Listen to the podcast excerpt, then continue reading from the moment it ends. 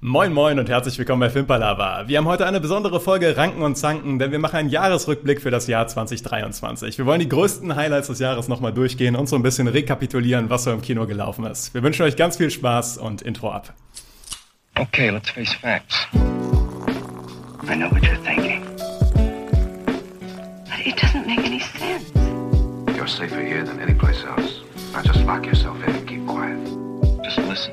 Filmpalava. Willkommen bei einer neuen Runde Filmpalava. Wir blicken heute auf das Jahr 2023 zurück. Welche Filme sind so gelaufen? Welche haben uns enttäuscht oder auch begeistert?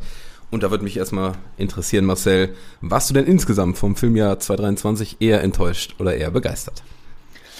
Ja, vielleicht muss man erstmal dazu sagen, man könnte es heute auch Niklas und Tobens Jahresrückblick und Marcel ist auch dabei nennen, weil wenn ich mir so die Liste anschaue von Filmen, die ihr im Kino gesehen habt und die ich im Kino gesehen habe, dann äh, habt ihr auf jeden Fall einiges mehr gesehen als ich. Von den Filmen, die ich aber gesehen habe, ist ja nicht so, als hätte ich gar nichts gesehen, muss ich sagen, fand ich es eher so durchschnittlich. Also ich bin jetzt nicht besonders begeistert, aber ich bin auch nicht äh, über alle Maßen enttäuscht. Ich fand es durchschnittlich. Ich glaube, dem kann ich mich anschließen.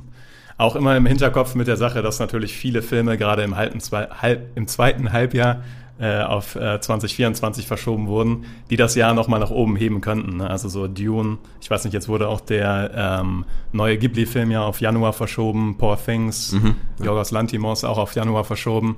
Viele Highlights im zweiten Halbjahr haben sich dann doch verflüchtigt so ein bisschen. Und wenn man das so ein bisschen ausklammert, war es ein durchschnittliches Jahr, würde ich sagen, mit so ein paar sehr guten Filmen, ein paar Enttäuschungen. Also weder richtig schlecht, weder richtig gut. So Es fehlt, es fehlt so ein bisschen dieser Banger-Film. Also sonst war mal Dune, Dune 2 hätte es sein können, aber es fehlt so ein bisschen für mich auch der Film, wo ich sage, wow. Obwohl Potenzial da war. Also es gab Ja. Kandidaten, die diese Banger hätten werden können. Vollkommen richtig. Aber ja. da ist leider sehr viel Konjunktiv in dem Satz, weil so richtige Banger waren tatsächlich nicht dabei, fand ich auch. Nee. Äh, Wir haben uns insgesamt hier eine Liste aus 22 Filmen jetzt rausgesucht. Wir besprechen natürlich nicht jeden Film, der dieses Jahr lief, sondern haben uns so ein bisschen versucht, diese Highlight-Filme rauszusuchen, sowohl gut als auch schlecht.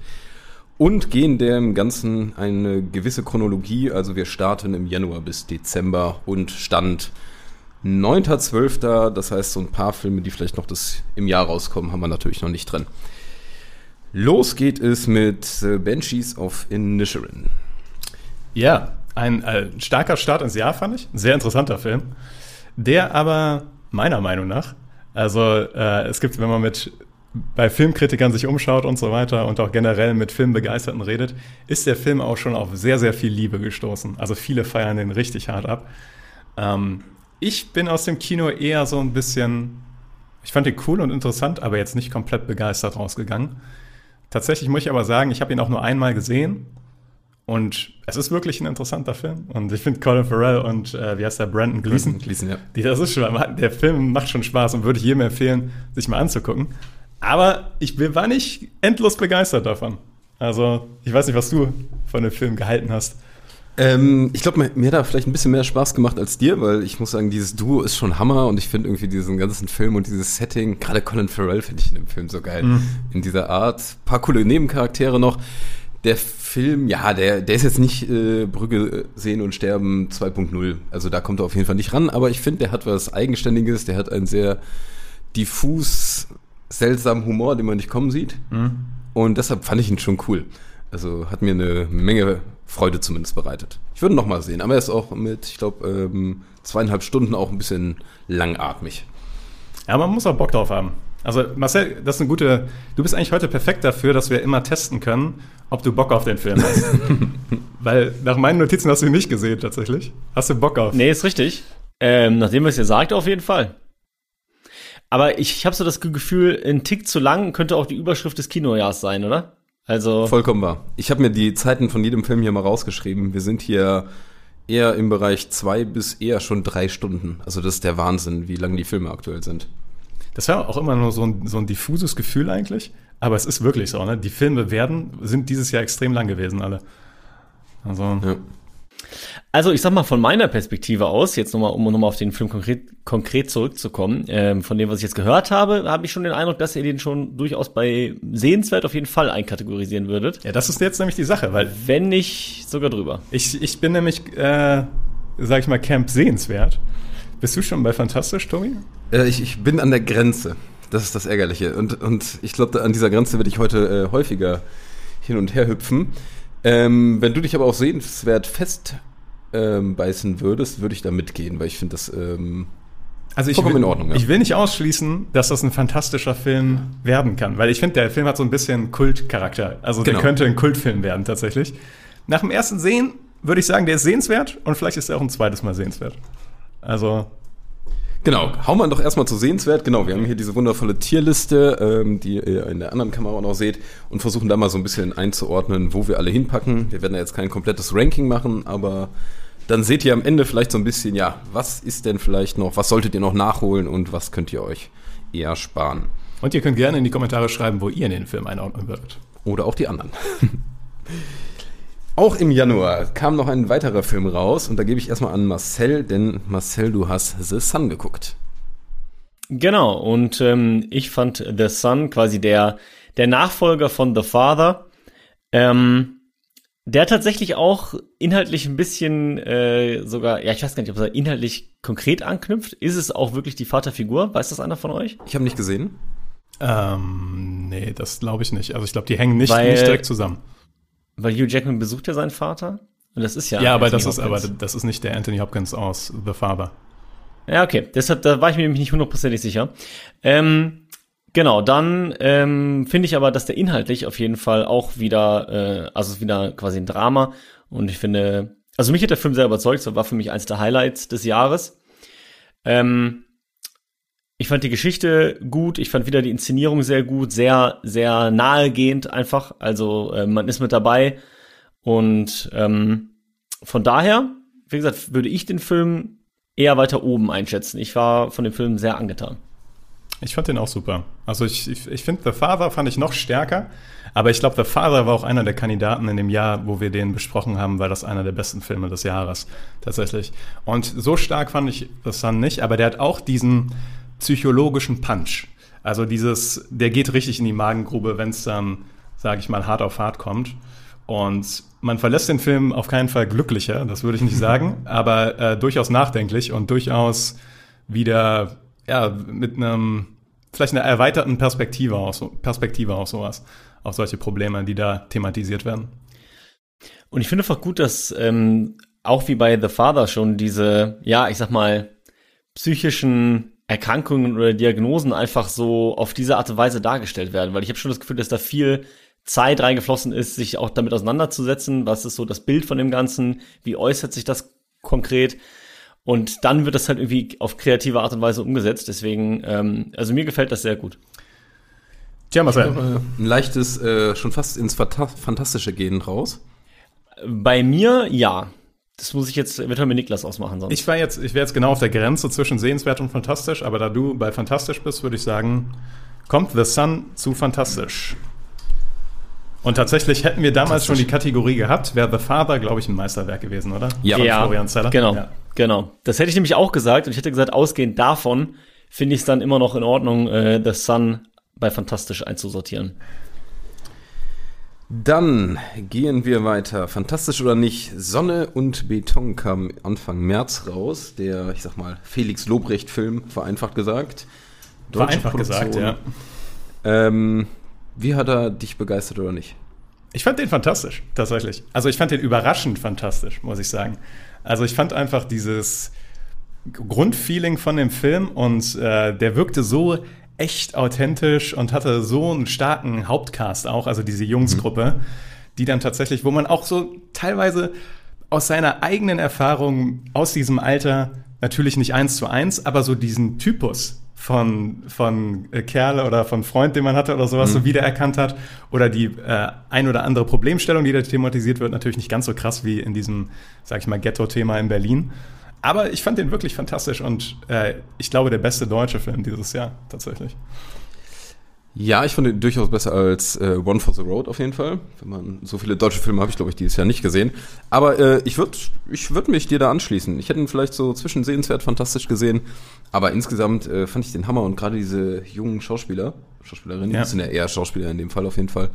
Ähm, das waren ja jetzt keine großen Player, das waren ja eher so ein bisschen, ja, Amateur ist äh, das falsche Wort, aber wie heißt das, wenn man noch nicht berühmt ist? Ja, also ich würde sagen, äh, upcoming Newcomer. Newcomer. Newcomer wir es so, Schauspieler. ja. Genau, da haben die, finde ich, ähm, ziemlich überzeugt und ja, nee. Von ich mir find- aus. Ich finde, den. Film kann man auch jedem empfehlen. Also den, Ja. den kann man sich wirklich sehr gut angucken. Sonne und Beton kommt in fantastisch tatsächlich. Weiter geht's mit zweieinhalb Stunden von Todd Field und mit Kate Blanchett in der Hauptrolle und zwar Tare. Der Film über eine, ja, etwas exzentrische, ja, Komponistin würde ich mal so sagen. Ich weiß gar nicht, was das beste Adjektiv für sie ist. Äh, sie ist eine Dirigentin, denke ich. Dirigentin, ja, okay. Und eine Komponistin weiß ich gar nicht so genau, aber auf jeden Fall eine Dirigentin. Ja. Aber mach du mal den ersten Aufschlag zu dem Film. Ähm, ich fand den Trailer Hammer, habe mich sehr darauf gefreut und muss sagen, dass ich am Ende ein bisschen enttäuscht war. Also der Film startet richtig, richtig cool, hat ein super düsteres Setting irgendwie. Also es geht da nicht nur um ihre Dirigententätigkeit, sondern vor allem eher um sie als Privatperson, wie sie so drauf ist. Sie hat so ein bisschen arrogante Vibes, ist, sag ich mal, doch auch sehr gestresst und geht so durchs Leben mit so ein paar Punkten, die ein bisschen kniffliger sind. Und das fand ich Hammer, aber am Ende hat der Film mich ein bisschen mehr verloren. Der ging dann irgendwo hin, wo ich den nicht mehr, ja, wo ich den nicht mehr so gut folgen konnte, wurde irgendwie was schwieriger. Und da war die zweieinhalb Stunden Lauflänge, glaube ich, nicht so cool. Deshalb bin ich da am Ende tatsächlich so zwischen sehenswert und solide. Oh, das ist der erste Film, wo wir eine größere Diskrepanz haben, tatsächlich. Weil der Film ist bei mir, das war so ein Film, den äh, habe ich gesehen und bin auch sehr nachdenklich aus dem Kino gekommen. Und aber nach und nach, je länger ich über den so, so gedacht und äh, immer wieder auch immer wieder in meine Gedanken reingekommen, desto besser fand ich den in der Retroperspektive.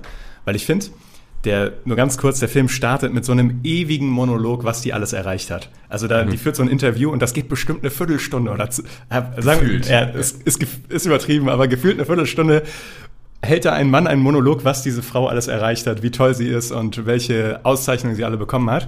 Und der ganze Film ist eigentlich die Dekonstruktion von ihrer Karriere nach und nach, zerfällt alles. Und ich muss ehrlich sagen, ich, ich fand den sau clever, sau intelligent und dann auch irgendwie so an genau den richtigen Punkten so ein bisschen mysteriös. Und, und also diese, diese Kellerszene meine ich zum Beispiel, oder das, die Geschichte mit ihrer Nachbarin. Aber du merkst halt, wie das alles so langsam ihr Leben aus der Bahn bringt. Und deswegen, ich fand, im Endeffekt fand ich den wirklich fantastisch. Ich fand, Fantastisch, Ich fand den sogar. richtig gut, ja. Ich fand Tar war ein sehr, sehr interessanter Film und auch nicht sowas, was man jeden Tag sieht im Kino. Also, äh, mir hat der sehr gut gefallen.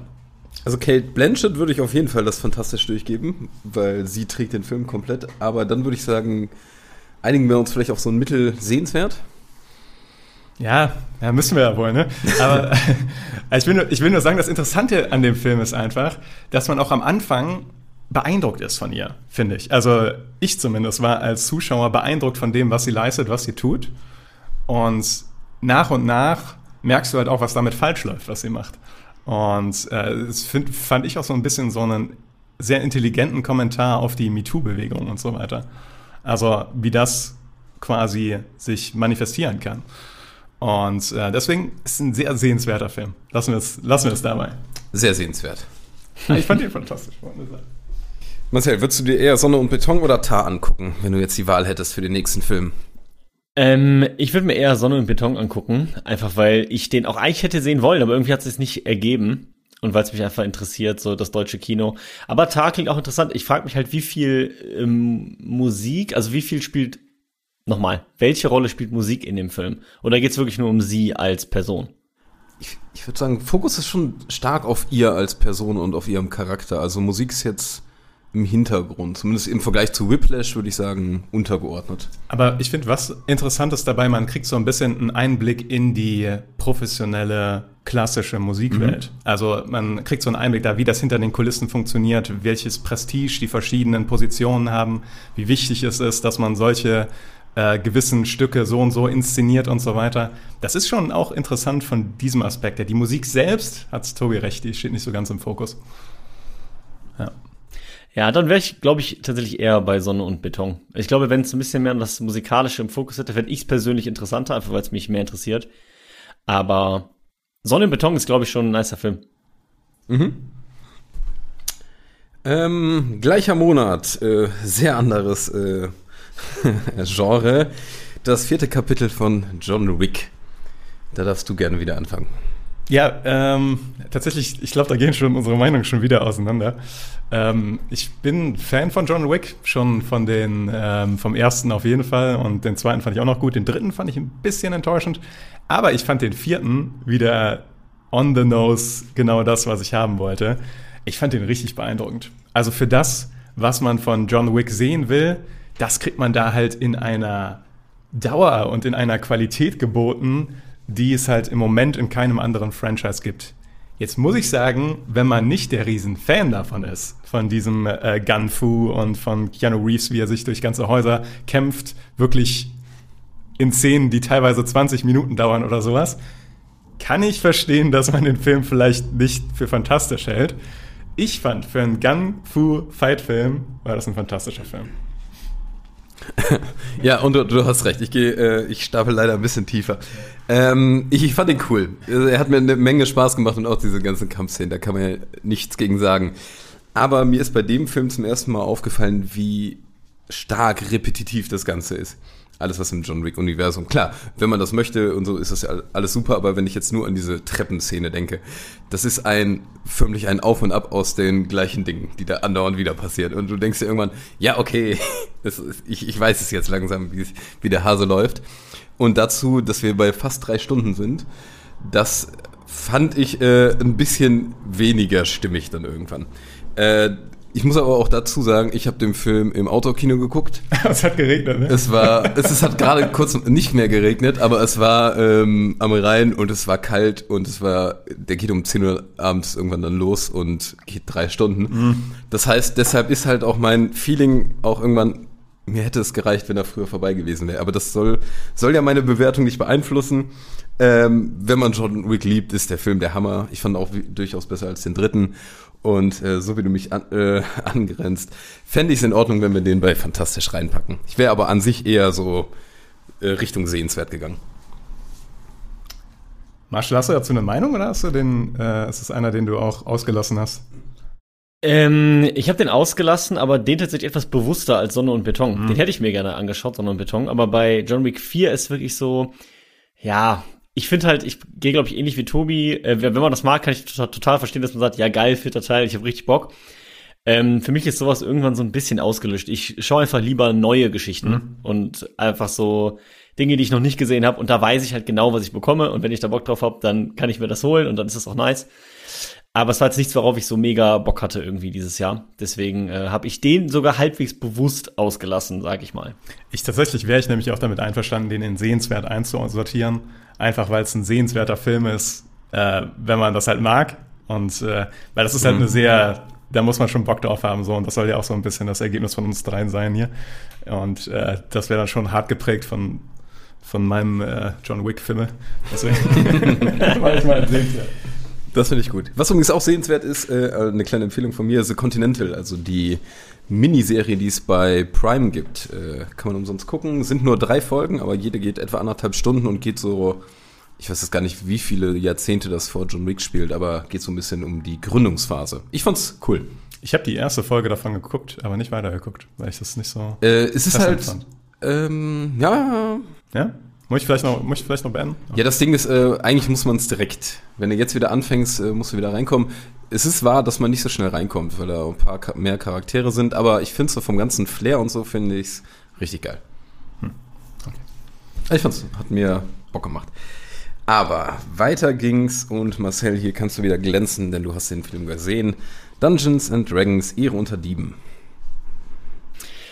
Ja, Dungeons and Dragons Ehre unter Dieben. Da muss ich jetzt vielleicht auch dazu sagen, den habe ich im Flugzeug geschaut. Also jetzt auch nicht die krasse Kino-Experience gehabt.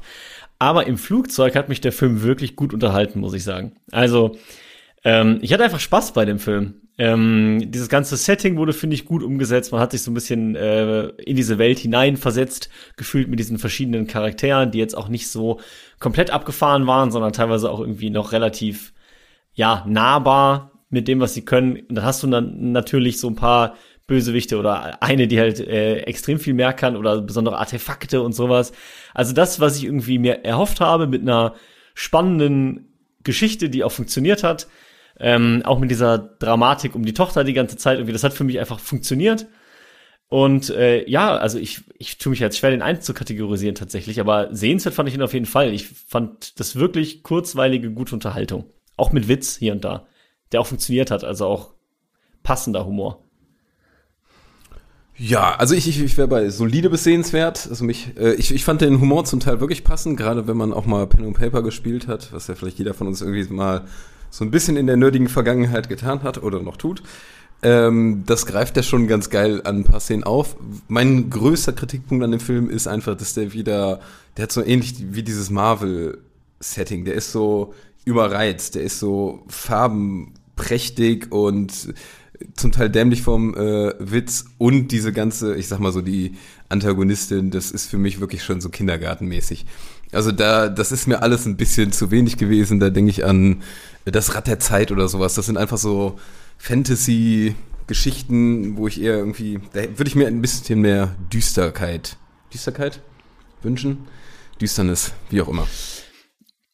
Aber da finde ich tatsächlich, das habe ich bei dem Film nicht erwartet. Also ich wollte bei dem Film jetzt kein äh, Fantasy-düsteres äh, Spektakel, sondern ich finde dieses Dungeons and Dragons gerade durch dieses Pen and Paper, das hat ja auch immer eher was leichteres, mhm. so was lockeres und ich finde deswegen, dass das der Film eigentlich auch gut umgesetzt hat. Also ich war da nicht nicht so enttäuscht, sage ich mal.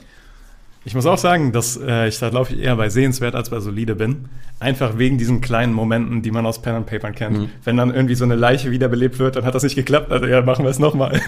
das, und das ja. sind genauso Sachen, wo ich denke so, ja, genauso, oder dieser, dieser lange Plan mit dem Spiegel, und da liegt der Spiegel auf dem Boden im Endeffekt. Und ich sage, ja, okay, da haben wir nicht dran gedacht, verdammt. Also, ich fand, mhm. man kann Spaß haben mit dem Film. Ich finde auch, dass der seine Probleme hat, gerade in der Story und in den äh, Antagonisten. Und dann am Ende muss wieder um alles gehen und so weiter, habe ich in der Kritik auch angerissen. Dennoch finde ich, das ist ein spaßiger Film. Ja. Und äh, ich würde ein bisschen stärker als solider einordnen, also als sehenswert. Dann nehmen wir sehenswert, oder? Gerne. Vielleicht brauchen wir heute nur zwei Kategorien, Leute. Ja, ja das bisher. Aber ich, ich denke schon, dass wir da vielleicht noch, noch ein bisschen abweichen von. Also ein bisschen nach unten wird es auf jeden Fall noch gehen. Aber äh, jetzt kommen wir zu einem Film, den ich nicht gesehen habe, aber ich hatte im Kopf, dass ihr den ganz cool fandet, der Super Mario Bros. Film. Marcel. Ah ja, da bin ich, äh, ja, da bin ich doch, doch direkt wieder dran. Ja, also ich glaube tatsächlich, dass mir der Film von uns allen am besten gefallen hat. Von daher ist es vielleicht gar nicht so, so schlecht, dass ich starte. Weil die Herausforderung bei so einem Film ist natürlich groß, ja. Diese Super Mario Welt, die ist riesig. Jeder hat da irgendwie eine andere Erwartungshaltung, hat ein anderes Lieblingsspiel. Und ich finde, der Film hat das richtig gut gemacht. Auch weil der Film eben mal nicht zweieinhalb Stunden ging. Sondern der war halt wirklich kurzweilig, der hatte eine ganz klare Storyline. Ähm, ich fand diese, diese Szene, diese Umsetzung mit 2D, 3D, wie Mario quasi da lernt, dieses Jump and Run zu machen, fand ich wirklich cool umgesetzt. Ich hatte richtig Spaß bei dem Film, auch diese Welt, wenn er da, wenn die da mit, mit diesen Röhren sich äh, durch die Welt bewegen und so. So viele, finde ich, gut durchdachte Augenblicke. Du hast alles mit drin irgendwie. Du hast Mario Kart mit drin, du hast Jump and Run mit drin. Haben das aber geschafft einzubauen, ohne dass es, fand ich zumindest, irgendwie komplett zusammengewürfelt gewirkt hat, weil es immer noch für mich einen roten Faden hatte. Und ich hatte bei dem Film wirklich Spaß. Also ich fand den richtig, richtig gut. Tatsächlich, also ich muss auch sagen, in der PV, in der ich die das gesehen habe, haben die das sehr clever gemacht, weil da waren auch Kinder eingeladen. Also es war eine Abends-PV und der ganze Saal war vollgepackt mit Kindern und der Vibe im Kinosaal war halt auch einfach dann da. So, also und die haben das gefeiert und so und die sind richtig abgegangen und dann kann man das auch nicht verhindern, dass es bei einem selbst so einen gewissen Eindruck hinterlässt, wie sehr die Kinder das alles ähm, gefeiert haben. Und ich fand den Film auch nicht schlecht. Also äh, tatsächlich, der ist sehr straight line und so weiter. Also der ist nicht besonders und so bei Luigi habe hab ich so ein paar Sachen, wo ich dachte, so, da hätten sie ein bisschen mehr draus machen können. Aber ich, der hat mich auch positiv überrascht. Aber fällt also, mir unglaublich schwer, den in der Kategorie einzuordnen. Wo siehst du den? Marcel? Mir, mir fällt das auch schwer. Ich wollte nur noch hervorheben, hervorheben, ich fand auch Jack Black als äh, Bowser richtig stark mit seinen Gesangseinlagen und so. Das fand ich wirklich herrlich. Und ich finde, es ist ja auch ein Kinderfilm, primär. Also er funktioniert halt auch für Erwachsene, aber Super Mario soll ja auch ein Kinderfilm sein. Und ganz ehrlich, als Kind hätte ich den Film, glaube ich, fantastisch ge gefunden. Also, ich weiß, das klingt jetzt vielleicht fast schon übertrieben, aber ich, ich aus meiner Perspektive könnte ihn da sogar einkategorisieren. Ich hatte wirklich einfach Spaß im Kino. So, ich habe klar, man kann Kleinigkeiten, es ist jetzt kein Meisterwerk, aber ich fand den echt super gut umgesetzt. Ja, fantastisch ist halt schon weit gegangen, so, ne? Also. Ja, ich weiß. Ja. Ich weiß, dass ich dich da herausfordere, aber man muss ja auch mal äh, erstmal was, was wagen und dann mal, mal gucken, was du dazu zu sagen hast. Ja, also sagen wir mal so, also ich glaube, ich wäre so vom Grundgefühl her bei sehenswert. Ähm, aber ähm, wenn man das Kind in sich sprechen lässt, dann können wir den gerne bei fantastisch einordnen tatsächlich. Weil ich könnte mir auch vorstellen, als Kind hätte ich den richtig, richtig cool gefunden. Also ich meine, das können wir ja auch so ein bisschen mit dabei schwingen lassen, dass man sagt, okay, es ist jetzt kein Erwachsenenfilm. Als Erwachsener, wenn man den Film sieht, wird man jetzt vielleicht nicht sagen, der ist fantastisch, aber es ist ein fantastischer Kinderfilm. Und das finde ich, kann man auch so unterschreiben. Na gut. Na gut. Da sind wir kindlich genug noch, Gott sei Dank. Als ob äh, das hier ein Problem gewesen wäre. äh, Im April kam noch ein, ja, ich würde mal sagen, durchaus ruhigerer Film raus, Empire of Light mit Olivia Colman. Von Sam Mendes. Genau. Ein sehr schöner Film. Also ich, und auch gerade, wenn man Kinos gerne hat, ein sehr atmosphärischer Film, der aber dennoch meiner Meinung nach viel Potenzial auf dem auf dem Boden gelassen hat quasi. Also ähm, ich fand den wirklich toll, wie der aussah und ähm, er hat auch Spaß gemacht zu gucken, aber dennoch war ich ein bisschen enttäuscht, als ich, als ich aus dem Kino kam. Mhm. Wir waren zusammen? Ich glaube schon, ja. ja. Wie ging es dir, Tobi? Wie immer, wenn ich mit dir zusammen bin, ganz wundervoll. Enttäuscht. Ähm, Katastrophe, ganz oft. Ähm, ja, nee, ich, ich würde sagen, ich gehe da relativ mit dir. Ähm, was der Film absolut kann und wofür ich den ähm, Hammer fand, ist die Atmosphäre. Für mich ist das so ein atmosphärischer Film. Gehst da rein, Olivia Colman macht das super, dieses ganze Setting ist traumhaft, die Musik. Also irgendwie ist man nochmal so kurz ein bisschen in dieser anderen Welt und jeder, der sich diesen Trailer anguckt, der wird relativ schnell wissen, was für eine Welt das ist. Dafür ist der Film der Hammer und wer darauf Bock hat, äh, unbedingt angucken. Aber sonst bin ich bei dir, der hat ein bisschen zu viel Potenzial irgendwie liegen lassen der ist nicht, abgesehen von dieser Atmosphäre, nicht wirklich in meinem Kopf geblieben, auch wenn der eigentlich so Themen wie Rassismus und Depression und sowas alles anspricht, ist das nicht mehr ganz parat. Deshalb, ähm, ich finde den aber durchaus immer noch sehenswert, gerade aufgrund der Atmosphäre. Ich finde den solide. Also ich finde den, ich weiß nicht warum tatsächlich, das ist eine sehr Gefühlssache, weil der ist schon, handwerklich ist der schon top gemacht, der Film, und Olivia Colman ist halt einfach eine Wucht, mhm. schauspielerisch. Ähm, aber ich fand den irgendwie aus, aus mein Bauchgefühl ist einfach solide, anstatt sehenswert. Aber. Ja, der, der ist sehenswert für, für zu wenig Leute eventuell, das könnte sein. Der ist, es ist halt ein Independent-Film. Ähm, bin ich, äh, ja, bei Olivia Colman Dino bei Solida reinzupacken insgesamt. Das ja, das, ist, das ist hart, weh. das ist hart, das stimmt. Ähm, Weil die hat schon, die hat schon mindestens zwei Szenen, die richtig, richtig stark waren. Marcel, das, äh das klingt für mich sehr nach, ihr würdet Olivia Colman zwar sehenswert geben, aber der Film an sich ist eher solide. Guck mal, das ist eine Auch nach dem, was ihr gesagt habt, inhaltlich klang das sehr eher nach solide als nach sehenswert. Vor allem habe ich, hab ich später nochmal Olivia Colman äh, im Hinter, in der Hinterhand für einen anderen Film. Mhm. Dann wird es unser erstes solide, auch wenn das wehtut, äh, da das bis dato der schlechteste Film ist. Aber vielleicht geht es ja auch schlechter weiter mit The Whale einem äußerst dicken Brandon Fraser. Ähm, ja, das ist, eine, das ist tatsächlich eine sehr ähnliche Ausgangsposition. Weil der Film ist auch so, finde ich, das ähm, war ja sehr viel. Oh, da ist einmal das Licht ausgegangen. Tobi, kannst du mal kurz zu The ich, Whale? Äh, ich erzähl mal etwas Licht zu fixe? The Whale. ähm, ja, äh, wir sind ein bisschen früher in den Film reingekommen als der lief und haben uns eigentlich sehr darauf gefreut, weil der da irgendwie in diesem leichten Oscar-Hype drin war, hatte ich das Gefühl. Beziehungsweise irgendwie hieß es immer, Brandon Fraser, was für eine Rolle. Ähm, ich muss aber dann im Endeffekt sagen, dass ich ein bisschen enttäuscht von dem Film war. Ich weiß noch nicht ganz 100 pro an was es alles lag, aber irgendwie war diese ganze Story waberte so ein bisschen vor sich hin. Da waren echt zum Teil richtig coole Dialoge. Also er ist ja dann so ein übergewichtigter Mann, äh, der den Kontakt zu seiner Tochter verloren hat, nur in seiner Wohnung haust und, sag ich mal, ohne Kamera dann so Vide äh, Videoschulungskurse zum Schreiben gibt. Was eigentlich alles cool war und irgendwie waren so viele Sachen irgendwie passend und stimmig.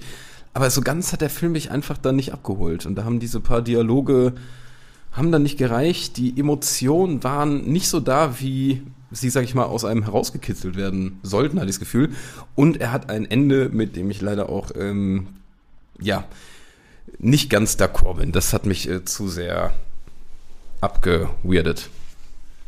Äh, ja, während ich rumgekochen bin, habe ich natürlich äh, dir ganz genau zugehört. Aber ich glaube, so der Grundvibe ist der gleiche. Also ähm, ich fand auch, dass Brandon Fraser ist schon toll, spielt er in dem Film und ist auch die ganze Background-Geschichte ist halt sehr herzerwärmend und so weiter. Ich fand den Film aber im Ganzen im Endeffekt nur solide. Tatsächlich. Ja. Wen ich fantastisch fand, war ähm, seine Freundin Pflegerin. Ähm, Ja. Hong Chao, äh, die Schauspielerin. Stimmt. Die hat Die- nämlich die auch den lustig. Film, Die also die hat den lustig. Film für mich fast getragen und hätte den auch in höhere Höhen tragen können, aber am Ende bin ich leider auch bei solide. Das Problem ist halt, halt bei solide und das eine andere Kategorie sehenswert heißt. Es ist halt so ein bisschen so, auch solide Filme kann man sich gut angucken. Natürlich. Sehenswert ist so ein bisschen, den sollte man so gesehen haben irgendwie. mal. Kleine Empfehlung eher. Ja, ja. Und bei dem ist, ähm, kann man machen, muss man nicht machen. Marcel, bin ich äh, tatsächlich etwas, ich sag mal, negativ überrascht, weil ja wirklich, ähm, wie ihr schon sagt, viel, viel Hype um den Film war, gerade eben wegen der Rolle von Brandon Fraser. Ähm, hätte ich mir mehr erwartet. Ich hatte ihn mir auch auf meine, also als wir die Liste erstellt haben vom Jahresrückblick, ähm, habe ich ja nochmal ähm, vor Augen geführt bekommen, was mir alles noch fehlt dieses Jahr. Und habe mir so eine Watchlist angelegt. Und da war ähm, The Whale auch mit dabei. Ich habe mir, ich habe da nicht alle Filme aufgeschrieben, aber The Whale unter anderem schon. Ja, jetzt bin ich nicht mehr ganz so motiviert, leider. Ja, aber tatsächlich, also man kann den gerade bei Paramount Plus streamen, falls du das hast. Oder dir da eine Woche Testabo holen willst. Mich würde tatsächlich aber deine Meinung interessieren, ob du da überhaupt mit uns gehst. Weil ich könnte mir auch vorstellen, dass es Leute gibt, die den Film doch sehr viel besser finden. Und der hat eine 7,7 bei IMDb. Also ist jetzt auch nicht schlecht bewertet. Nee, das stimmt. Ja, Paramount habe ich, glaube ich, schon letztens für irgendwas anderes mal die Testwoche benutzt, aber schau ich mal. Zweiter Account. So, jetzt geht's aber nochmal Richtung von The Whale, einem ruhigeren Film, in ein kleines Action-Spektakel. Guardians of the Galaxy Volume 3 kam im Mai raus. Ja, man muss sagen, wenn, man, wenn wir jetzt ein Ranken und Zanken von Marvel 2023 machen würden, dann wäre das ein, wahrscheinlich eins der wenigen Lichter, die eher irgendwo weiter oben mitspielen würden. Im Kontext von anderen Filmen tatsächlich fand ich das einen soliden Marvel-Film, den man gut gucken kann, aber jetzt nichts Besonderes tatsächlich. Und deswegen, ähm, also die ganzen Marvel-Fans werden uns jetzt aufs Dach steigen vielleicht, aber ich fand, der Film war jetzt nicht, hat nicht wirklich die Klassen erreicht von den ersten großen Marvel-Filmen. Ich fand, das war ein solider Film, den man machen kann, aber nicht muss. Also, ich weiß nicht, ob ihr das anders seht. Äh, du hattest den nicht gesehen, ne? Ja, wie gesagt, ich bin bei Marvel aktuell einfach raus. Also da muss, muss auch den, den, den Leuten, die den Podcast hier hören oder zuschauen, dem muss auch klar sein, dass sie hier nicht auf die riesen Marvel-Fans treffen. Zumindest in den letzten Jahren. Wie gesagt, der Anfang, alles gut, aber es ist mir einfach viel zu viel und immer dasselbe und deswegen ähm, war ich da jetzt nicht besonders interessiert dran. Aber es klingt ja noch ganz passabel. Also es klingt ja so, als könnte man sich den durchaus anschauen. Ich, ich hätte jetzt auch gesagt, von diesem Marvel-Film ist es schon eher einer der besseren. Und deshalb hätte ich ihn jetzt doch noch auf äh, sehenswert hochgestuft. Ähm, der, der hat schon seinen gewissen Charme. Also der bringt auf jeden Fall das, was Guardians of the Galaxy so machen, bringt er wieder raus. Ähm, das sind so die üblichen Gags. Der hat auch ein paar kreative Gedanken. Insgesamt geht es natürlich dann wieder um den gleichen Schmarrn, sag ich mal, um den es immer geht. Ich, Aber ich, mochte, fand, ich mochte das alles mit den Tieren. Das war, das war cool. Aber sonst war da wieder viel üblicher. Aber also er geht zweieinhalb Stunden und ich muss zugeben, ich saß nicht im Kino und war nicht unterhalten. Also deshalb würde ich den doch eher noch bei sehenswert einstufen. Ah, okay. Gehe ich mit d'accord. Vielleicht können wir ganz kurz die Gelegenheit nutzen, weil den haben wir aussortiert, den Film. Aber sonst benutzen wir die Kategorie Katastrophe überhaupt nicht. The Marvels. The Marvels würde tatsächlich hier unten eingeordnet werden bei Katastrophe. Haben wir jetzt ausgelassen, weil es nicht wirklich ein Highlight ist von mir. Deswegen. Aber kann man sich ja, wenn es interessiert, nochmal deine Kurzkritik zu ansehen, die du gemacht hast, Niklas. Exakt. Ja. Exakt. Ja, ich glaube, da waren wir beide komplett gleich unbegeistert, als wir aus dem Kino gegangen sind. Aber wer gar nichts auf der Galaxy sich angucken möchte, gibt's bei Disney Plus selbstverständlich. Ähm, wir sind wieder im halben Marvel-Universum, aber ich denke mal ein eher besserer Film, den nur du gesehen hast. Netflix hat äh, jetzt, äh, also er läuft jetzt auch bei Netflix, Spider-Man Across the äh, Spider-Verse. Ja, da muss man einfach sagen, das ist halt leider nur ein halber Film. Ne, Das habe ich auch schon in der Kritik gesagt. Ähm, aber die Animationen sind so fantastisch und die erste Hälfte ist so stark, dass der auf jeden Fall sehenswert ist. Und vom Handwerklichen ist er auf jeden Fall fantastisch. Also, Die erste Hälfte von der ersten Hälfte indirekt? Also das erste Nee, nee, nee, der, der ganze Film. Also der, Der, okay. das Problem ist halt, das ist kein geschlossener Plot, das ist wirklich nur ein erster Teil. Deswegen ist er auch unglaublich schwer zu bewerten, finde ich. Aber die Animationen sind wirklich herausragend. Also der macht richtig Spaß an vielen Stellen. Einfach weil der so wild ist von dem, von dem Farbchaos, was dir entgegengeworfen wird, von den verschiedenen Animationsstilen. Würde der jetzt einfach nur so für sich stehen, würde ich den tatsächlich bei fantastisch einordnen, weil noch so viel Potenzial ist, den richtig gut zu beenden. Und dann als Gesamt kann es wirklich ein Meisterwerk sein, tatsächlich, glaube ich. Aber who knows? Das ist das Problem bei dem Film. Wenn, die zweite, äh, wenn der zweite Teil da wirklich nachlässt, who knows? Also ist so ein Fragezeichen. Aber es klingt für mich schon nach fantastisch, so wie du von dem Film schwärmst. Ich habe ihn jetzt auch noch nicht ähm, gesehen, muss ich dazu sagen. Aber ich fand, ähm, wie, wie hieß der nochmal der erste Teil? Das Problem sind die deutschen Namen. Ja. Also es gibt Into the Ja. Spider-Verse, ähm, Across the Spider-Verse ist jetzt der, Mhm. aber es gab ja noch einen. Ähm, Boah, ich weiß nicht mehr. ja, ja, ja, Ja blend gut, ich ein. ist, ist ja auch nicht, nicht so wichtig, aber ich finde es, also ich mochte diesen Stil und so von den Filmen auch die ersten Male schon sehr, sehr, sehr gerne. Und so wie du es jetzt erzählt hast, klang das so, als hätten die das da fast noch mal getoppt oder auf jeden Fall mindestens auf dem Level beibehalten.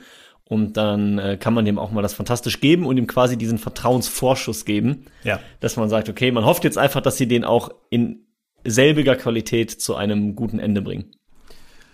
Ja, also ich, ich fand die alten auch äh, super, gerade vom Animationsstil, deshalb würde ich mich da anschließen und habe einmal ganz kurz nachgeguckt. Tatsächlich gab es vorher nur einen, wenn ich es hier richtig sehe, Spider-Man A New Universe. Und jetzt kam Spider-Man Across the Spider-Verse. Ich, ich habe tatsächlich auch nur diesen Vorgänger, glaube ich, New gesehen. Universe, ja. Man kommt durcheinander, aber Ja, äh, vor allem auch mit den normalen Spider-Man-Filmen. Stimmt, es sollten insgesamt drei werden dann und der dritte ist dann. Okay, okay. Na gut. Na gut. Aber da haben wir noch einen fantastischen Film. Ähm, Im Juni geht es dann weiter mit dem neuen Wes Anderson-Film Asteroid City kam raus. Und äh, ich starte einfach mal ganz kurz. Ich bin, äh, ich mag Wes Anderson sehr gerne. Ich mag diesen Stil. Es hat etwas so Eigenständiges, dass ich es immer cool finde. Aber Asteroid City war eher, also war auf jeden Fall enttäuschend schon mal für mich. Ähm, und ist auf jeden Fall einer der schwächeren Anderson-Filme.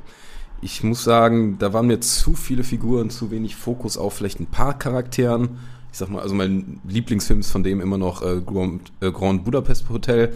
Das ist, sage ich mal so, zwei, drei Hauptcharaktere und das ist mega cool. Dann eine Menge Nebencharaktere, die das rund machen. Aber hier hast du einfach nur so ein, wirst in so ein Sammelsurium geworfen und hast so viele Themen. Hat mich einfach leider nicht so abgeholt, auch wenn er wieder super schön anzusehen ist. Deshalb ja, okay, jetzt. Ich habe mir noch nicht Gedanken gemacht, wo ich ihn hinpacken würde. Ich, ich wäre leider nur, also für Wes Anderson Films, Wes Anderson Filmfans ist er sehenswert, aber für mich war er leider nur solide. Also Lieder ist schon hart für den Film. Also ich äh, gehe bei allem mit, was du sagst, und ich finde teilweise ist dieser Wes Anderson-Stil in dem Film auch so krass, dass du es fast schon als Parodie einordnen könntest, wenn es nicht von ihm wäre, tatsächlich.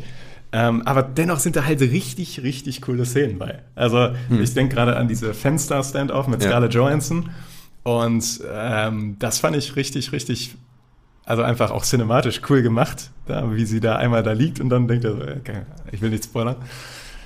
Ähm, schwierig. Ist wirklich schwierig. Äh, äh, ich bin eher bei sehenswert, glaube ich, was äh, den Film angeht. Obwohl, das Problem ist jetzt wieder der Kontext. Sehen wir es im Kontext vom Jahr oder sehen wir es im Kontext von Wes Anderson? Weil bei Wes Anderson bin ich bei dir, ist eher ein solider Film von ihm. Ähm, Im Idealfall sollte es ja beides das Gleiche sein, weil wir Ja. ja, ja für alles immer äh, möglichst identisch haben wollen. Ja. Ähm, Aber es klingt auch richtig, wenn es ein solider Wes Anderson-Film ist. Das klingt in meinem Kopf auch richtig. würdest du den vielen Leuten empfehlen? Ich würde halt andere Wes Anderson-Filme empfehlen. Aber er ist trotzdem. Ja. Wenn man noch nie einen Wes Anderson-Film gesehen hat, ist er sehenswert, aber Ja. an sich ist er, finde ich, nur solide. Na gut, komm. Dann diskutieren wir nicht lange. Ich muss mich auch mal durchsetzen hier. ähm, und während Niklas da wieder bastelt, fahre ich mit dem neuesten Pixar-Film fort. Elemental kam Mitte des Jahres raus. Mm, Es geht überraschend um Elemente. hat einen äh, spannenden Animationsstil, also da fand ich den ganz cool. Und der hat auch eine sehr spannende Story an sich. Also ich fand insgesamt dieses ähm, Entscheidungsfindung, was macht man mit seinem Leben, wie steht man im Konflikt mit Erwartungen und auch mit der Familie, dann diese verschiedenen Elemente. Jedes hat so, so ihre Vor- und Nachteile, also Vorurteile, sag ich mal, in erster Linie. Ähm, aber von den Pixar-Filmen ist es dann doch eher ein netter Film und kein umwerfender Film. Deshalb ist er für mich ähm, äh, immer noch sehenswert. Ja, da würde ich relativ schnell einfach d'accord gehen. Der hat eine interessante Geschichte am Boxoffice tatsächlich, weil der ist am Anfang richtig hart gefloppt. Mhm. Und dann haben die noch lange ins Marketing investiert, tatsächlich danach noch, also so über Monate hinweg tatsächlich. Und der hat dann nach und nach so ein bisschen Pace aufgenommen und eventuell auch, weil er sich so als Kinderfilm eignet und so weiter mhm. und dann lang genug irgendwie in der öffentlichen Wahrnehmung war, dass er dann doch ein bisschen Grip bekommen hat und hat sich, glaube ich, noch nach oben gearbeitet. Also hat sich noch äh, rentiert im Endeffekt. Ähm, ich fand den auch sehenswert. Ich fand den cool. Ich mochte einfach die, die, die Animationen und so. Nehmen wir den doch. Kann man aktuell auch bei äh, Disney Plus schon streamen. Aber man muss sagen, ne, ist nicht so eingeschlagen gefühlt in der, in der allgemeinen Meinung wie so andere Pixar-Filme. Nee, es ist ein schwächerer Pixar-Film, würde ich schon sagen. So, Marcel, es ist wieder Zeit für dich zu glänzen. Zweieinhalb Stunden hast du dir etwa Mission Impossible Dead Reckoning Teil 1 gegönnt. Ja, und ich sag mal, ähm, auch da ist so ein bisschen die, die Überschrift geliefert wie bestellt. Also ich bekomme halt das, was ich haben will. Ich bekomme halt genau die Mission Impossible Action, so wie ich mir das vorstelle. Aber ich finde, ich muss dem Film wirklich zugute halten. Ich habe trotzdem irgendwie ja, das wird wahrscheinlich der ein oder andere auch genau anders empfinden, aber ich habe nicht das Gefühl, dass es für mich ausgelutscht ist. Weil immer wieder überlegt wird, okay, wie können wir irgendwelche Stunts äh, wirklich äh, inszenieren, die es so in der Art vielleicht noch nicht gegeben hat. Und du hast immer wieder Muster, die, die natürlich, ja, schon, die man schon mal hatte, ja, der typische äh, Kampf auf einem Zug oben drauf, während der durch Tunnel fährt und sowas, sind jetzt keine komplett neuen Ideen. Aber drumherum sind dann immer wieder neue, neue Ideen. Und ähm, ich halte halt Tom Cruise immer noch zugute, dass er äh, diese Stunts halt einfach selber macht und da wirklich einfach mit dem Motorrad über die Klippe fährt. Ich glaube, da spoilere ich jetzt nicht zu viel mit. Ähm, von daher, ich, also ich habe Spaß bei dem Film. So, der hat seine Ecken und Kanten, brauchen wir gar nicht drüber reden, aber ich habe schon Spaß bei dem Film. Also ich fand den schon sehenswert. Ja, also äh, mit sehenswert würde ich, glaube ich, mitgehen. Äh, also ich fand den auch solide. Also für ein gefährliche Wortwahl. ja, äh, ich fand den mit einem fantastischen Sprung. Nein, ich fand den ähm, auch gut einfach. Ähm, und tatsächlich, mich hat dieser groß angekündigte Motorradsprung ein bisschen unterwältigt. Will mhm. ich gar nicht leugnen. Also das fand ich so ein bisschen, ja gut, also ich sah zwar cool aus, so, aber es war jetzt nicht so für mich das Eye-Opening-Event wie zum Beispiel der Halo-Jump in Mission Impossible Fallout. Das war immer noch, bam, was war das denn? Das war, gucke ich mir heute noch gerne an, die Szene. Ähm, und ich fand tatsächlich am Ende, ich weiß nicht, ob der sich, da haben wir, glaube ich, noch nie drüber diskutiert, aber da kommt immer wieder die gleiche Gefahrenszene in dem Zug. ähm, ich weiß nicht, ob du, und das wirklich nicht ein oder zweimal, sondern bestimmt viermal. Also ja, ich glaube auch. Und ja. da dachte ich, ja, das wird ich, schon. Ich saß da so und dachte so, Leute, schon wieder, schon wieder, nochmal, nochmal. ja, ja. Und keine Ahnung. Also ich, ich bin da eher bei solide, glaube ich, fast, weil ich die anderen Mission Impossible sehenswerter finde. Also ja. Ja, ich, ich muss leider auch sagen, ich bin ähm, zwar ja geliefert wie bestellt, okay, aber ich äh, würde auch nicht mehr bestellen, sagen wir mal so. ähm, irgendwie bin ich müde geworden bei Mission Impossible. Ich finde immer wieder diese Stunts-Hammer. Da, da, da, da kann man dem auch nichts absprechen im Film. Und ich finde das Making-of tatsächlich, wie dieser Stunt gemacht wurde, schon fast spannender als den Film mittlerweile. Ähm, aber es ist mir zu viel immer das Gleiche. Und ich muss sagen, was ich am störendsten finde, A, ist immer diese ganze Maskensache. Ich finde, das nimmt dem Film komplette Spannung. Ich finde, so, sowas gehört einfach nicht mehr in dem Film mit Masken und oh, er könnte ja wer ganz anders sein. Das zerstört Filme, genauso wie das bei äh, Marvel ist, wenn die Leute sich äh, Gestalt wandeln können. Da ist für mich die Spannung weg, leider, auch wenn die Maschine kaputt war. Ähm, und was mich immer stört, ist dieses für mich sehr gekünstelte, es muss auf den letzten Moment noch klappen das hat der Film, finde ich, in so einer enormen, es ist immer wieder eine Szene, man schafft es gerade und dann kommt wieder was Gekünsteltes, dass es wieder ganz knapp wird und dann schafft man es wieder gerade. Und ich finde irgendwie, vielleicht habe ich mich da festgefahren, das ist mir too much. Also ich würde leider nur noch mit solide gehen. Was mir aber gefallen hat, ist die, ähm, äh, ist das eine Journalistin? Nee, das ist keine Journalistin, oder? Also es kommt doch so ein neuer, ein neuer Zuwachs Buddy zu, seinem, sozusagen, ja. zu seinem Team. Ähm, und äh, die fand ich gut. Jetzt fällt mir aber gerade der Name von ihr nicht ein. Also die äh, Brünette, mit der der Ja. durch Rom gecruised ist. Ich, ich, Ja. ich weiß, wer es ist, aber äh, ich weiß, wen du meinst, aber ich weiß nicht, wie sie heißt. Ah ja, und noch eine Kritik an dem Film. Ich fand, es gibt ja einen Character Death in dem Film und der hat mich emotional überhaupt nicht berührt. Also das, äh, den fand ich nicht gut inszeniert. Aber gut.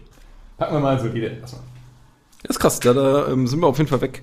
Der hat eine 7,8 noch bei IMDb, also die Leute mögen Mission Impossible noch. Die sind noch nicht äh, Ist auch kein schlechter Film. Nee, Ja, ihr habt mich jetzt so einfach überstimmt. Ja. also ich wäre ja auch nach wie vor bei sehenswert. Aber ich komme natürlich dagegen zwei, die sagen, ah, solide nicht, nicht an. Aber vielleicht kriege ich Support durch die Kommentare. Bitte. Hat an der Box Office auch ein schweres Leben gehabt, der Film. Tatsächlich. Auch wegen Barbenheimer. Ja, ich wollte gerade sagen, war natürlich auch vom Timing her. Da wo wir jetzt wahrscheinlich eh zu kommen, oder? ich danke genau für die Überleitung. Und wir starten äh, alphabetisch einfach mal mit Barbie. Marcel, hier kannst du auch wieder den äh, glänzen und starten. Du hast ihn gesehen. Das ist richtig. Und ich muss sagen, ich finde Barbie da auch in der Kategorisierung unheimlich schwer, aus folgendem Grund. Ich finde den optisch sehr cool gemacht. Sehr coole Ideen, sehr coole Umsetzung, diese Barbie-Welt irgendwie als Realverfilmung zu machen, ähm, hat mir an vielen Stellen sehr gut gefallen.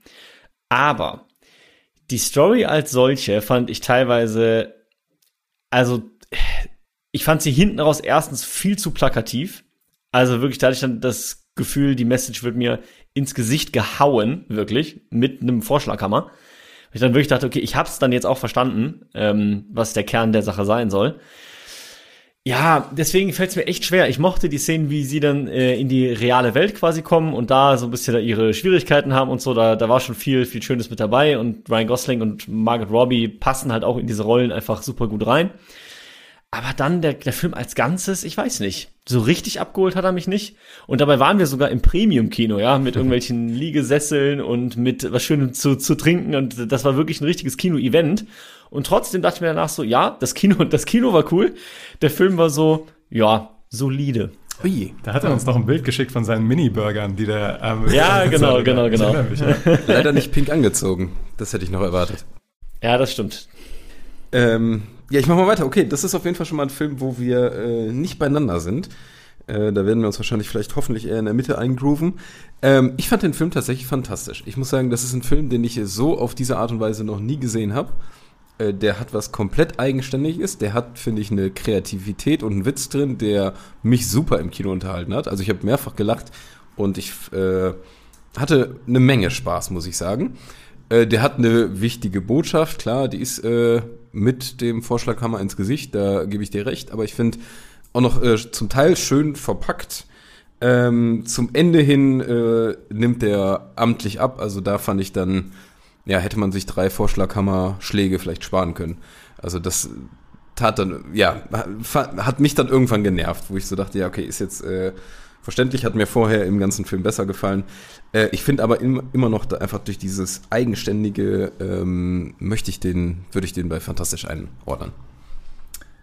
Ja, und ich kann da nur sagen, beide eure äh, Ansichten stimmen. Also, aber ich habe, aber was ich sagen muss, ich habe bei keinem anderen Film in diesem Jahr so viel gelacht im Kino wie bei Barbie.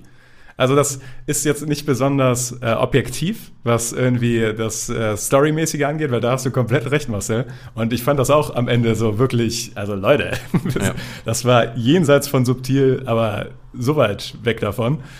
Ähm, und äh, aber mir, ich hatte eine sehr, sehr gute Zeit im, im, im Kino tatsächlich.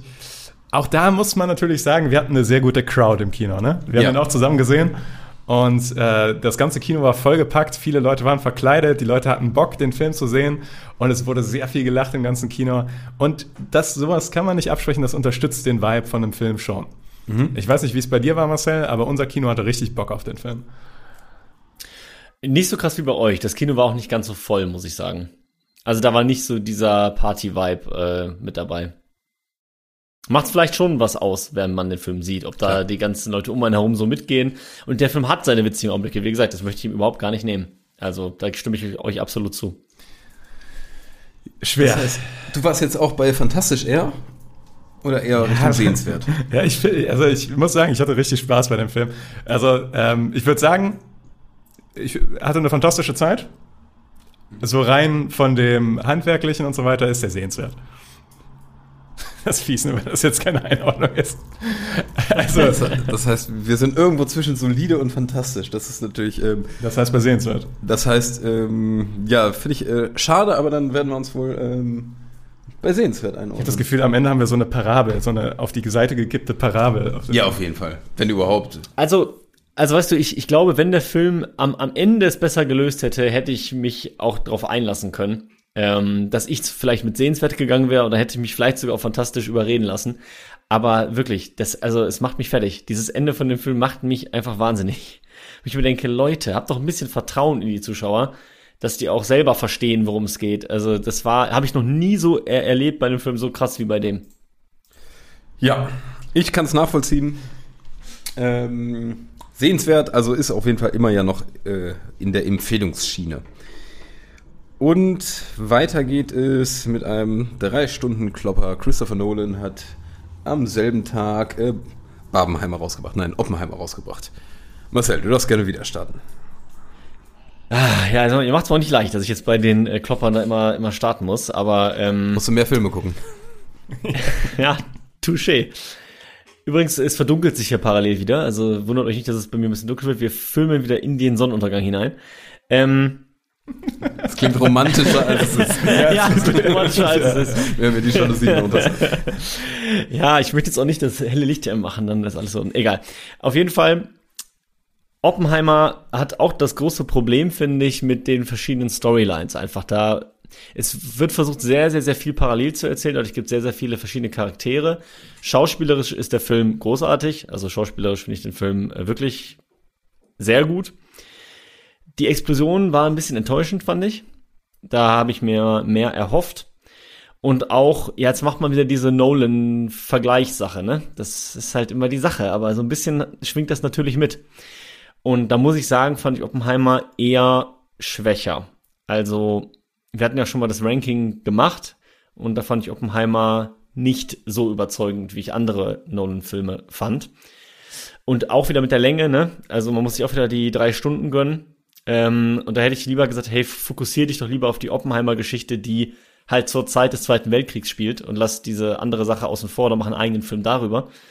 Dann hätte der Film auch wahrscheinlich halbe Stunde, Stunde kürzer sein können.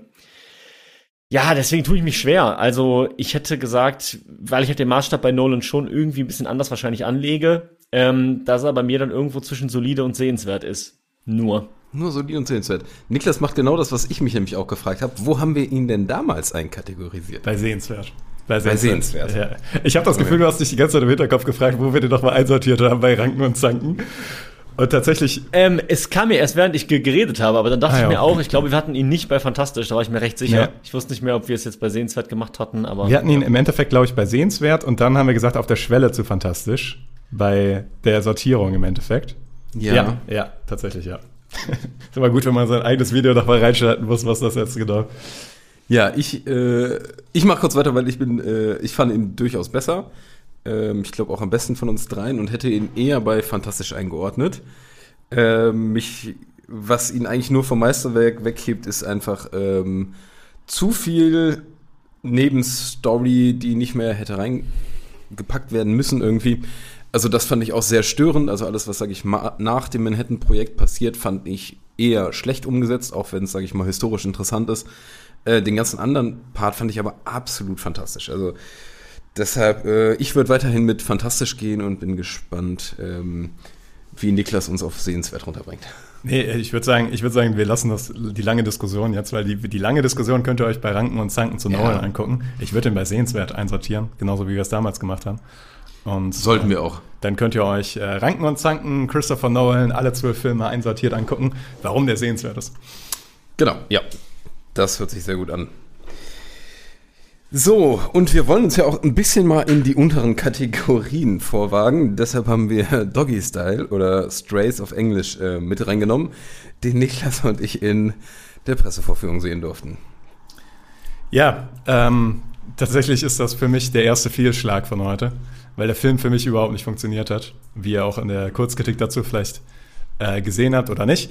Aber ich muss ehrlich sagen, die, der Pipi-Kaka-Humor von dem Film, der hat bei mir überhaupt nicht funktioniert. Und äh, das Problem ist, wenn sowas bei dir von Anfang an nicht funktioniert bei dem Film, wird es nur schlimmer und schlimmer und schlimmer, je mehr von diesen Witzen kommen. Und es kommen halt mehr und mehr und mehr von diesen Witzen. Und ich kann mir vorstellen, wenn das den eigenen Humor trifft, ist der Film gar nicht so verkehrt, weil man dann halt darüber ein bisschen lachen kann. Aber für mich war es schon Pain. Also es war wirklich ein anstrengender Film dann zu gucken. Und die deutsche Synchro fand ich auch grauenhaft.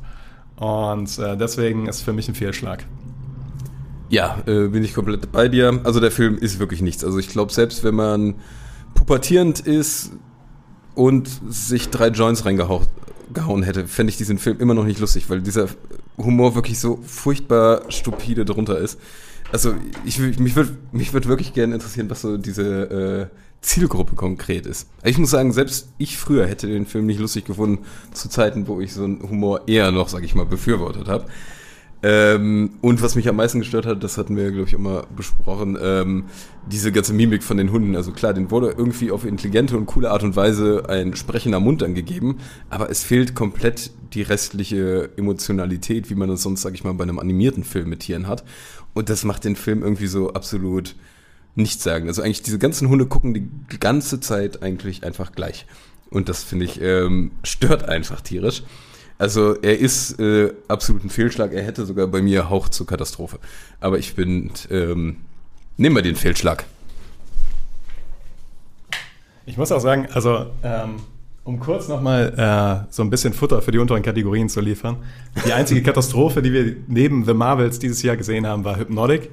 Wollen wir jetzt nicht zu lange drüber reden, weil der eigentlich nicht wirklich besprechungswürdig ist. Aber wir hätten hier theoretisch noch The Marvels und Hypnotic. Vielleicht baue ich da ein bisschen editmäßig was rein.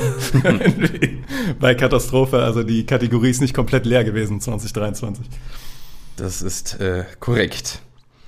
Ähm, The Creator kam äh, im September raus. Ein Sci-Fi-Film mit meiner Meinung nach äh, überragender Grafik. Also optisch absolut. Also für mich war es optisch ohne Witz ein Meisterwerk. Ich finde den, ähm, das sah zum Teil so unfassbar cool aus, wie, also da steht der, finde ich, Dune und so minimal nur nach. Also ähm, optisch absolut klasse.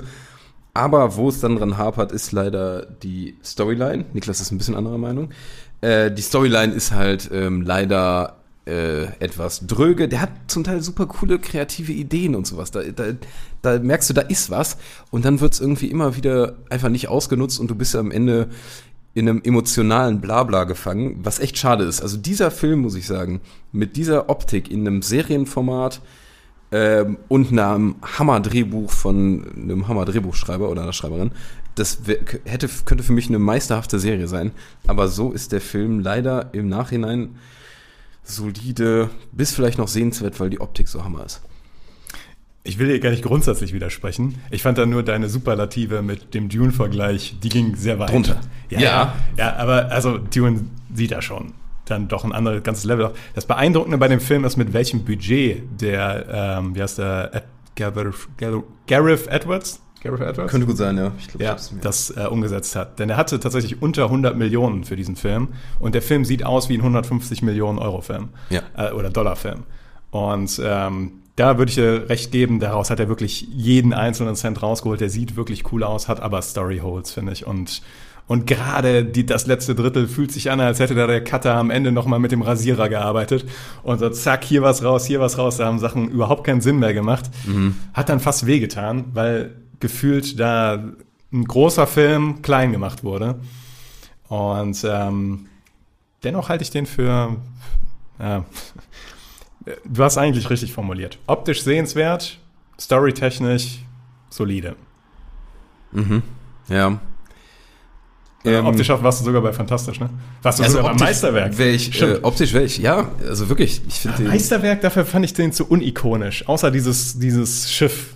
Also, wie hieß das nochmal? Weiß ich nicht. Aber das, ähm, Der Nee, ich, ich muss sagen, also insgesamt, wie, die- wie der, also die haben, glaube ich, relativ viel in real gefilmt und super viel ähm, dann rein editiert. Und ich finde das äh, echt der Hammer. Also ich, ich meine, die Leute können sich auch nochmal einen Trailer davon reinziehen und so. Mhm. Das äh, sieht absolut Hammer aus. Kann ich einfach sagen. Aber Aber ich fand, es war nicht unglaublich, ähm, nicht unglaublich innovativ. Weil vieles, was du da gesehen hast, hatte ich zumindest das Gefühl, das habe ich schon mal geremixed von irgendwo anders da in diesem Film gesehen.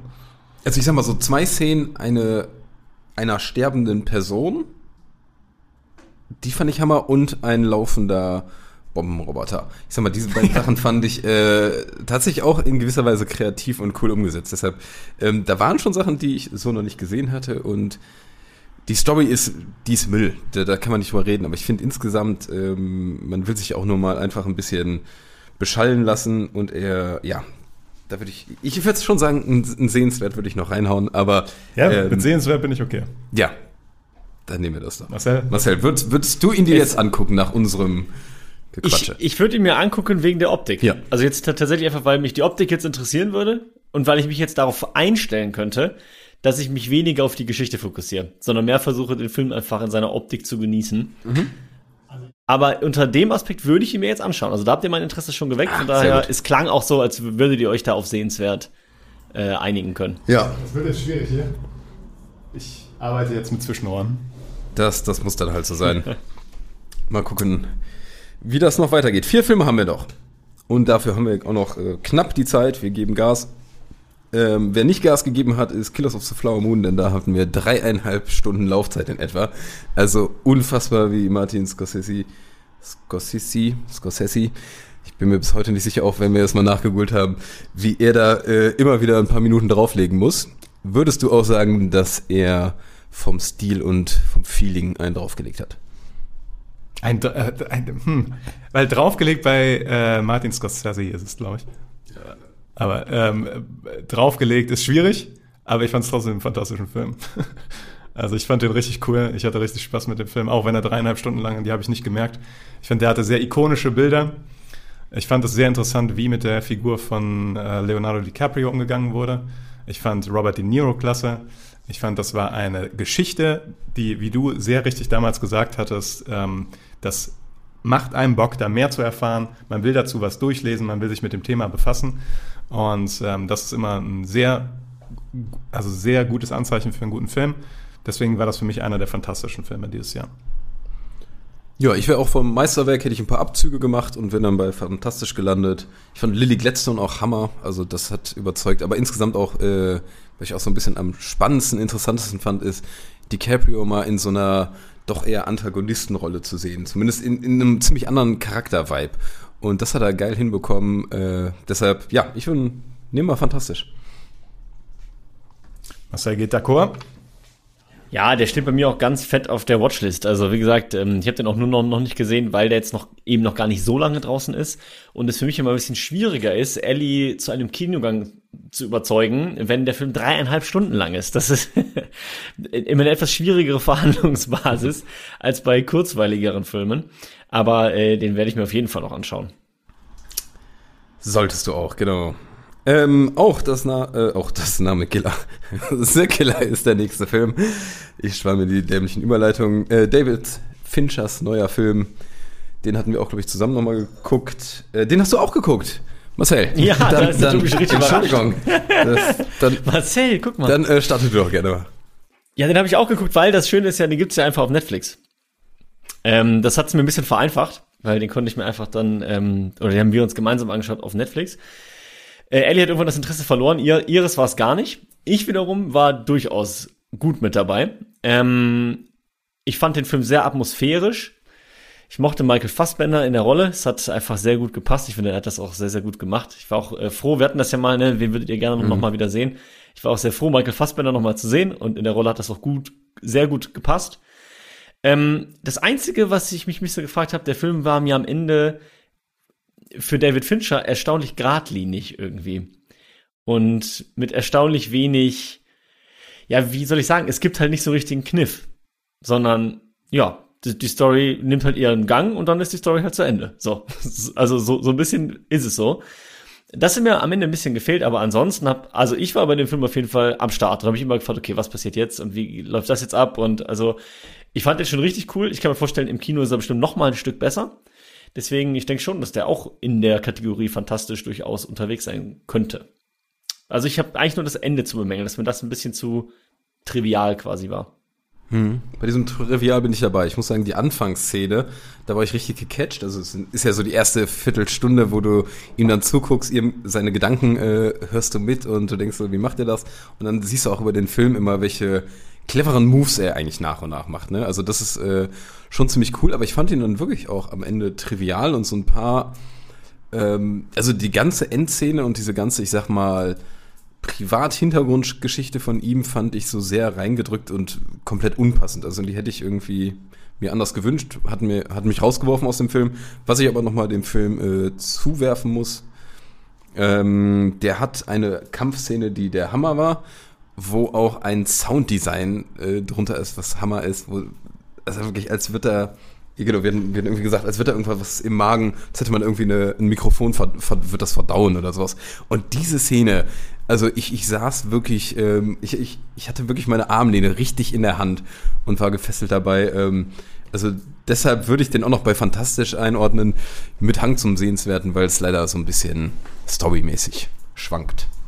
Ja, ich bin auch bei. Ähm, also ich kann das alles unterschreiben und ich finde den Film einfach interessant. Weil sowieso David Fincher ist sowieso ein interessanter Typ und du merkst hier die Faszination für den, einfach Abläufe darzustellen. Einfach wie Sachen gemacht werden. Und du beobachtest einfach diesen Killer dabei, wie er seinen, seinen, weiß ich nicht, Wagen reinigt oder wie er seine Waffen zusammensetzt, wie seine Garagen aussehen, wo er alles gelingen hat, welche Produkte er benutzt, wie er da in die Gebäude reinkommt und so weiter. Und das hat alles sowas, Faszinierendes, weil du das Handwerk von ihm siehst tatsächlich. Und diese Geschichte, ich habe das Gefühl, diese Geschichte an sich ist für ihn einfach nur das Gefährt. Also nur, er will einfach nur diesen Killer zeigen. Es ist eigentlich ganz egal, dass er diese Familie hat, weil die wird ja auch nur super kurz gezeigt und ist eine ganze Motivation. Es wirkt so, als würde David Fincher einfach sagen, so Leute, das ist die Familie, das ist die Motivation, let's go, jetzt gucken wir uns an, wie er es macht. Und den Vibe hat der Film und dann dieses super geile Sounddesign mit Trent Reznor. Mir hat er auch super gefallen und ich kann jeden verstehen, der den Film nicht mag. Weil der ist, der ist kalt wie Scheiße. Also da ist ja. so emotional ist da sehr wenig drin. Aber ich fand den trotzdem super faszinierend und fantastisch. Ja. Ich, ich weiß noch, also wie gesagt, ich fand die Anfangsszene auch wirklich großartig. Da war ich direkt so am Start.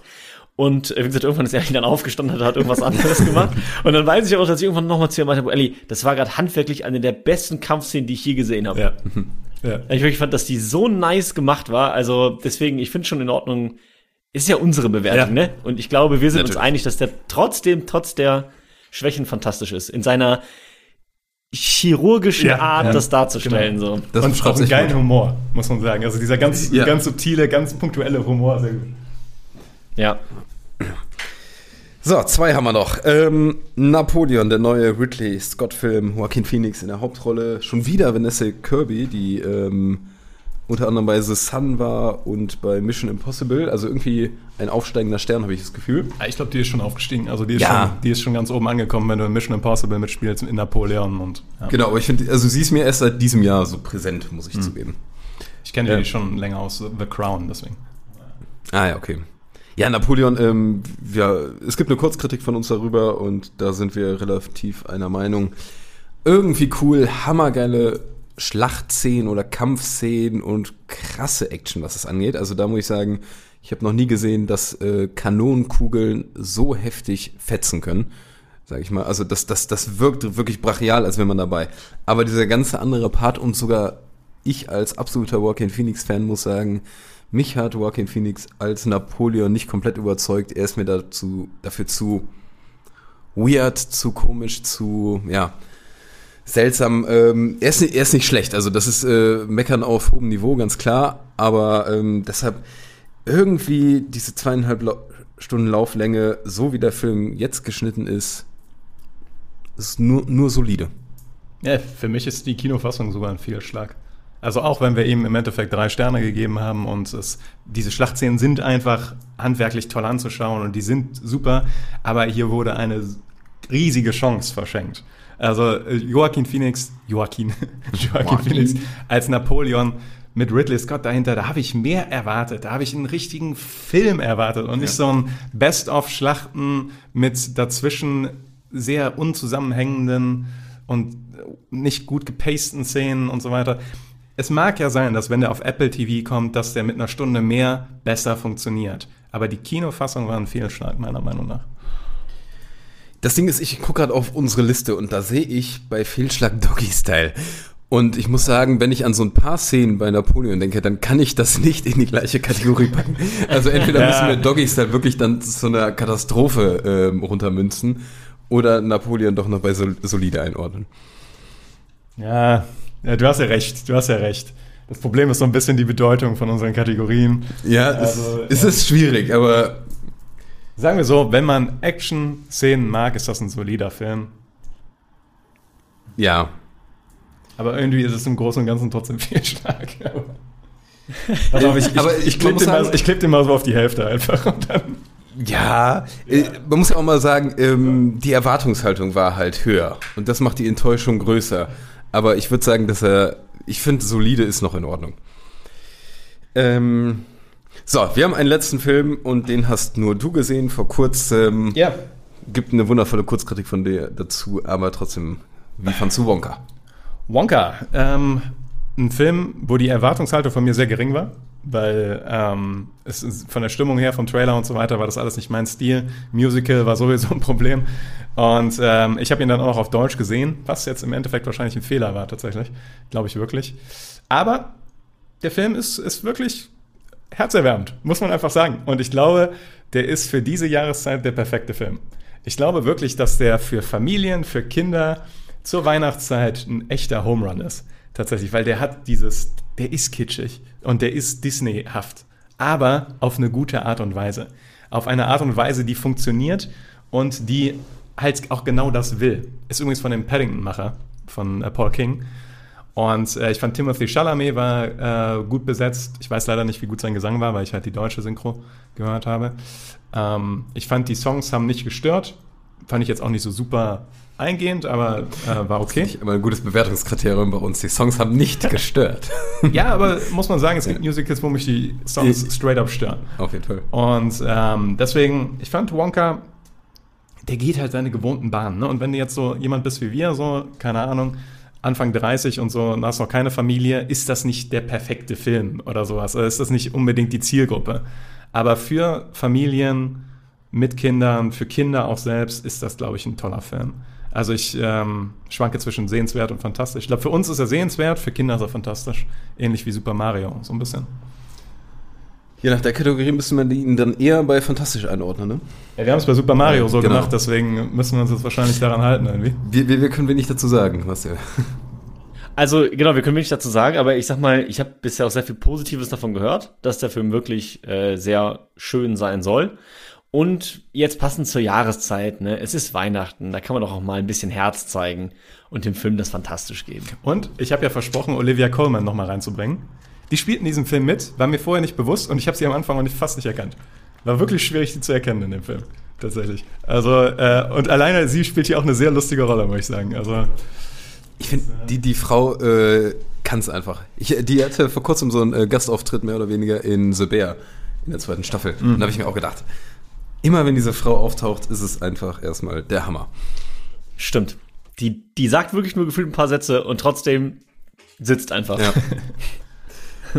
so, bevor wir es ganz schnell abrappen jetzt, äh, jetzt würde mich nochmal interessieren, Marcel, was war denn für dich so, also du hast ja nicht äh, die meisten Filme hier gesehen, aber was war denn für dich dein absolutes Highlight? Ja, ich sag mal so, also einige von den, äh, vor allen Dingen die größeren Filme habe ich ja schon gesehen. Ähm, und für mich persönlich das Highlight war, obwohl er schwächer war als The Father, war trotzdem The Sum. War der Film, wo ich einfach emotional am meisten in, involviert war und den ich am besten fand. Niklas. ich glaube für mich, der, das Highlight war für mich die ersten 20 Minuten von The Killer, weil ich auch so krasse Flashbacks zu Fight Club hatte mit dieser narrativen Stimme über diesen, das war so krass, das hatte ich noch nie bei einem anderen Film, ist klar, ist auch ein David Fincher Film, aber ähm, also The Killer würde ich glaube ich nehmen, das war irgendwie ein Highlight für mich da. Oder halt auch tatsächlich, ich fand Barbie war einfach sehr lustig. Da viel Spaß gehabt. Ja, ich muss, ich, ich, ich schiete auch leicht, ich würde jetzt einfach mal frech Barbenheimer sagen. Ah, also das, das war für mich also schon, das war eine gute Woche, ein guter Tag, als das rauskam. Übrigens kommt noch äh, ein spannender Film, äh, den wir mal in der Vorbereitung äh, durchgesprochen haben. Am 21.12. kommt Zack Snyders Rebel Moon raus, auf den ich wirklich noch sehr gespannt bin. Hm. Ich will auch noch Maestro sehen von Bradley Cooper. Der, noch, der ja. wird auch noch spannend. Oh, da ist- kommt ja auch noch Aquaman, Und Leute. Aquaman, wow. da wären wir vielleicht in der Meisterwerk-Kategorie. Vielleicht werden wir doch hier unten ein bisschen besser bestückt Wesen. Gut, Ja, wrappen wir's ab. ich würde sagen, klingt gut, oder? Auf äh, ein Jahr 2024. Ich denke mal, wir machen dann wieder eine kleine Voraussicht Anfang des Jahres, richtig? Das äh, können wir gerne machen. Und da sehe ich auf jeden Fall schon Meisterwerkpotenzial, hoffentlich. Ja, es gibt auf jeden Fall viel, auf das man sich freuen kann 2024. Und damit Rappen wir das ab. rappen wir 2023 Werden wir das ab. Rap, rap, rap. Ciao, ciao. Rap, rap, rap.